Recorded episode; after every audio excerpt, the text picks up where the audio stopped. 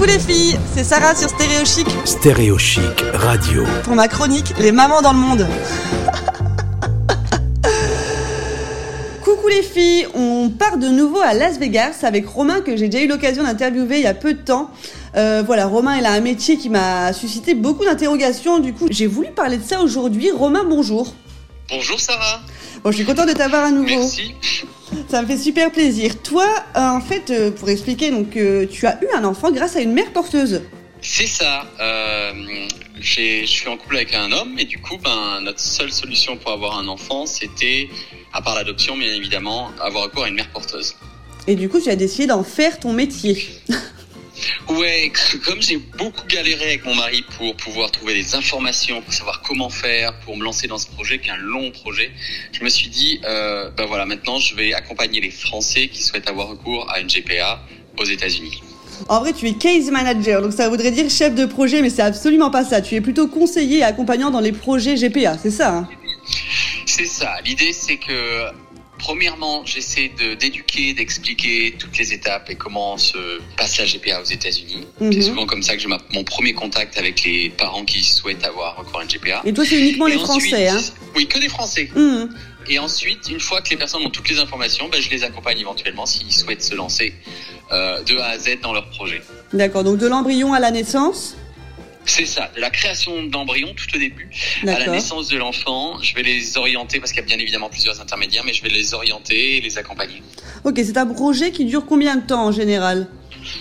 Alors en moyenne, GPA, ça dure 18 mois. Il y a bien évidemment 9 mois euh, de grossesse que là, pour le coup, la science ne nous a pas encore permis à les rédu- de les réduire. Et euh, 9 mois de préparation bah, des embryons, sélection de la donneuse d'ovocytes, don de sperme, pas mal de choses à faire. Ok, très bien. Euh, ça, ça, c'est pas gratuit, ça a un coût. Est-ce que tu sais me dire à peu près combien ça coûte pour euh, pouvoir avoir recours à une mère porteuse? C'est très très cher. Environ de A à Z tout le parcours, incluant les voyages obligatoires, euh, c'est environ 130 000 euros. Oui, c'est vraiment un budget. Est-ce que c'est le budget pour être parent? On sait pas. C'est vrai que c'est étonnant d'avoir à dépenser des sommes pareilles, mais bon, c'est comme ça. Et c'est bien qu'on puisse avoir accès à, ce, à ça, en fait. C'est triste parce que malheureusement, bah, pour les couples homosexuels français, euh, les papas, euh, c'est malheureusement souvent la seule possibilité. Et c'est Ouais. très triste parce que l'adoption, c'est pas facile. Et, euh, et donc, malheureusement, si on n'a pas cette somme-là, eh ben, on peut pas devenir parent. C'est sûr. Bah écoute. Donc toi, tu les accompagnes. Maintenant, je vais avoir des petites questions un peu plus bébêtes, mais qui me turlutent, on va dire, si ça se dit. qui me turlutent, j'ai vraiment dit ça. Pin plutôt, parce que tu reluses. C'est pas possible. Celle-là, il, il pourra la garder au montage s'il veut. Bref.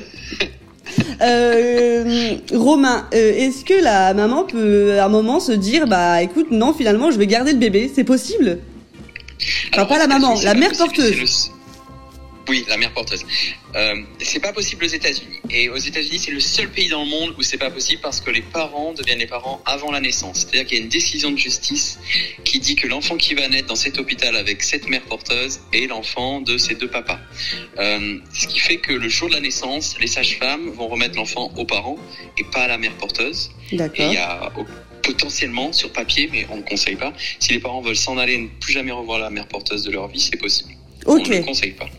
Donc voilà une fois que le bébé est né il est impossible que la maman change d'avis c'est vraiment très encadré en fait. Oui, c'est pas possible. Ok très bien j'ai une autre petite question est-ce que on peut un peu comme dans un catalogue choisir euh, à qui va ressembler l'enfant en fait? Alors, il y a deux personnes dans une GPA. Il y a la personne qui va donner ses ovocytes pour créer des embryons, qui a moins de 30 ans et qui est choisie sur, en effet, catalogue, et la mère porteuse qui va porter l'enfant. Donc oui, quand on choisit la, la donneuse d'ovocytes, on a une dizaine de photos, on a toutes les informations sur ce qu'elle fait dans la vie, pourquoi elle veut être donneuse, est-ce qu'elle a eu des problèmes de santé particuliers. Mhm. Et là, en effet, tu choisis un petit peu qui tu veux. Ok, super. Donc on a vraiment la mère porteuse qui n'aura finalement aucun lien génétique avec l'enfant. Aucun lien. Voilà, c'est ça. Donc la mère porteuse qui n'a aucun lien génétique, la donneuse d'ovocytes qui elle a des liens génétiques, et donc euh, les spermatozoïdes qui peuvent venir euh, soit des, enfin des, des papas, euh, soit d'un donneur Oui. aussi. C'est possible aussi d'avoir d'avoir recours à un don de sperme, mais en général, la plupart des papas sont des couples homosexuels, donc ils donnent leurs spermatozoïdes. Ok, très bien. Et toi, tu sais me dire combien de couples tu aides par exemple par an? Alors, on a environ 60 couples de Français par an qui euh, passent par euh, le Fertility Center de Las Vegas, c'est là où je travaille exactement, D'accord. euh, chaque année. Donc c'est quand même pas mal et je pense qu'il y a environ 500 couples de Français chaque année qui ont recours à une GPA aux États-Unis. Waouh. Ok, bah écoute, c'est des, des chiffres à savoir. J'étais vraiment pas du tout informée à ce sujet-là et je suis ravie d'en avoir découvert davantage. Euh, Romain, si jamais on veut te contacter euh, bah, pour ce ce- pour ce travail-là, on va sur ton Instagram personnel, on va sur quoi? Mon Instagram personnel, c'est parfait. Rome Taillandier, c'est parfait. Ok, très bien. Bah écoute, je mettrai le lien en- sur les podcasts. Je te remercie et puis bah j'espère à très vite. Avec plaisir, merci. Retrouvez ce podcast sur stéréochic.fr. On se retrouve très vite sur Stéréo Chic ou sur mon Insta, Sarah-du-bas Baby Cléo. Bisous